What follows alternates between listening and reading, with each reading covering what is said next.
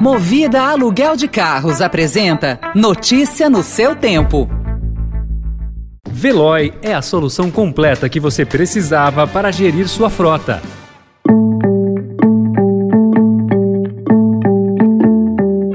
Olá, seja bem-vindo, seja bem-vinda. Começa agora mais uma edição do Notícia no seu Tempo. Esse podcast é produzido pela equipe de jornalismo do Estadão para você ouvir em poucos minutos as principais informações do jornal. Entre os destaques de hoje, revelação de gabinete paralelo no MEC derruba ministro da Educação. Bolsonaro demite Silva e Luna e Adriano Pires assume Petrobras. E a inflação do carro, que chega a 17% em 12 meses com a alta dos combustíveis. Esses são alguns dos assuntos que você confere nesta terça-feira, 29 de março de 2022.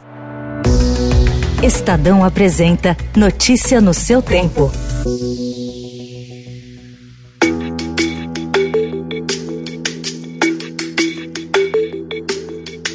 Investigado por denúncias de envolvimento com esquema de corrupção operado por pastores no Ministério da Educação, o ministro Milton Ribeiro pediu demissão do cargo ontem. A saída ocorre dez dias após a publicação da primeira de uma série de reportagens do Estadão que revelou a atuação do gabinete paralelo do MEC com cobrança de propina até mesmo em barras de ouro em troca da liberação de recursos para escolas. O presidente Jair Bolsonaro, que há três dias disse que colocava a cara do fogo pelo pelo ministro, aceitou a demissão, após o Estadão revelar ainda que, em solenidade do MEC, foram entregues bíblias com a foto do ministro. A informação provocou reação dos evangélicos, que não aceitaram o uso do livro religioso como promoção. A denominação religiosa prega contra a adoração de imagens. Com a saída de Ribeiro, o governo Bolsonaro terá o quinto ministro da Educação. Na carta, Ribeiro diz o seguinte: Tenho plena convicção que jamais realizei um único ato de gestão na minha pasta que não fosse pautado pela correção, pela probidade e pelo compromisso com o erário.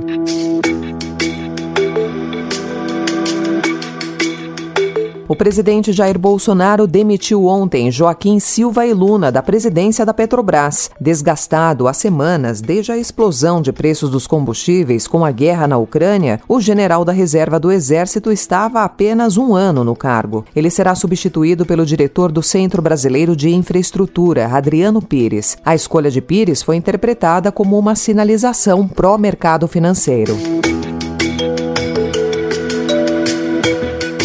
O governador do Rio Grande do Sul, Eduardo Leite, anunciou ontem que vai permanecer no PSDB e que vai renunciar ao cargo, o que abre caminho para que ele dispute as eleições desse ano. Ao não aceitar o convite feito pelo presidente do PSD, Gilberto Kassab, para concorrer à presidência da República pelo partido, Leite procura evitar desgaste com a saída do PSDB após a derrota nas prévias para o governador de São Paulo, João Dória. O gaúcho foi orientado por uma ala contrária à pré-candidatura de Dória a ficar na legenda e se colocar como alternativa ao paulista. O presidente Kassab, do PSD, colocou caminho de forma firme e clara para que eu pudesse me apresentar ao Brasil. E eu reconheço este gesto dele e agradeço o gesto que me dirigiu, mas agradeço também a sensibilidade dele de compreender que a minha história, o meu partido, uh, não poderia ser renunciada nesse momento, eu não poderia deixar a história que eu tinha construído e que construí até aqui no PSDB, atendo o que a legislação eleitoral me exige de apresentar, então, que irei renunciar ao mandato de governador para que possa estar na política, atuando nessa eleição que é decisiva. Isso vai exigir dedicação, esforço de muitas pessoas. E eu estou me apresentando para dar essa colaboração para que a gente viabilize uma alternativa no país. Essa possibilidade de reversão das prévias vem sendo tratada por Dória como uma tentativa de golpe. Apesar do tom conciliador, o governador de São Paulo considera as prévias irrevogáveis e seu grupo está preparado para um segundo turno da disputa interna. Diante de prévias realizadas com amparo da Justiça Eleitoral, com investimento também da Justiça Eleitoral, foram 10 milhões de reais o investimento que o partido realizou para a realização das suas prévias. 44 mil eleitores votaram. Portanto, as prévias valem. Qualquer outro sentimento diferente disso é golpe, é uma tentativa torpe, vil, de uh, corroer a democracia e fragilizar o PSDB.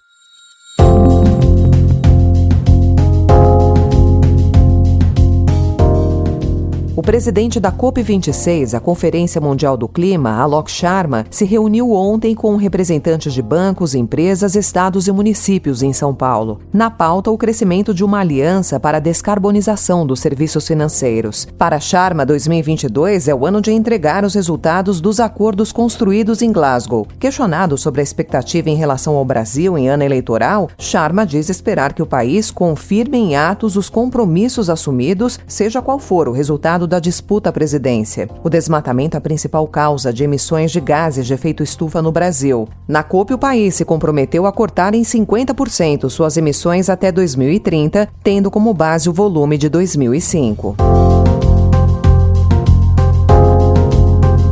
Com o desarranjo das cadeias globais de produção em meio à pandemia, a inflação ao motorista acumulou alta de 17,03% nos 12 meses encerrados em março, segundo cálculos feitos pela FGV a pedido do Estadão. A cesta inclui preços de veículos, combustíveis, peças, serviços correlatos e tarifas públicas como multas e licenciamento.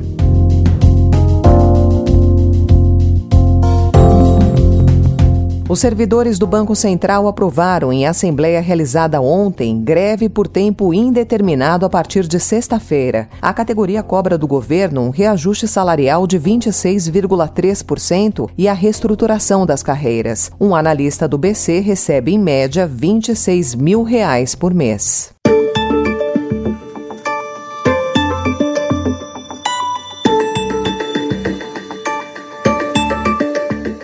A Ucrânia afirmou ontem ter expulsado as forças russas de várias cidades do nordeste do país e dos arredores de Kiev. No sul, no entanto, a Rússia avançou rapidamente para tomar Mariupol, onde o controle ucraniano parece estar por um fio. A violência dos combates faz com que uma solução diplomática para a guerra pareça cada dia mais distante. O Ministério da Economia da Ucrânia calcula que a guerra já custou quase 565 bilhões de dólares em danos à infraestrutura queda do PIB, entre outros fatores.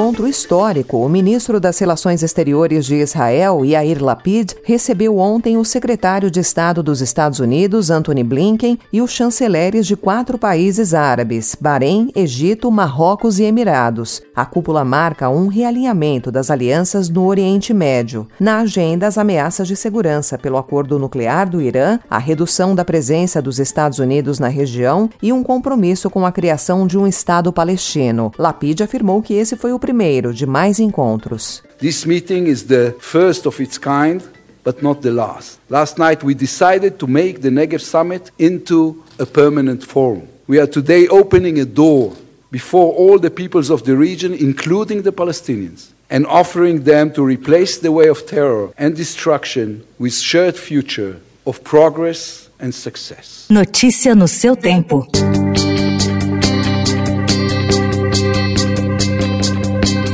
E para encerrar, futebol. A novela envolvendo a escolha da data do segundo jogo da final do Campeonato Paulista foi enfim encerrada. O Palmeiras conseguiu a liberação com a W Torre e mandará a finalíssima diante do São Paulo no Allianz Parque. Acontece no domingo, dia 3, às 4 horas da tarde. Essa foi mais uma edição do Notícia no seu tempo, com apresentação e roteiro de Alessandra Romano, produção e finalização de Mônica Herculano. O editor de núcleo de áudio é Emanuel Bonfim. Obrigada pela sua escuta até aqui e até amanhã. Você ouviu Notícia no seu tempo. Notícia no seu tempo. Oferecimento Movida Aluguel de Carros. A vida é para ser movida. Saiba mais em www.movida.com.br.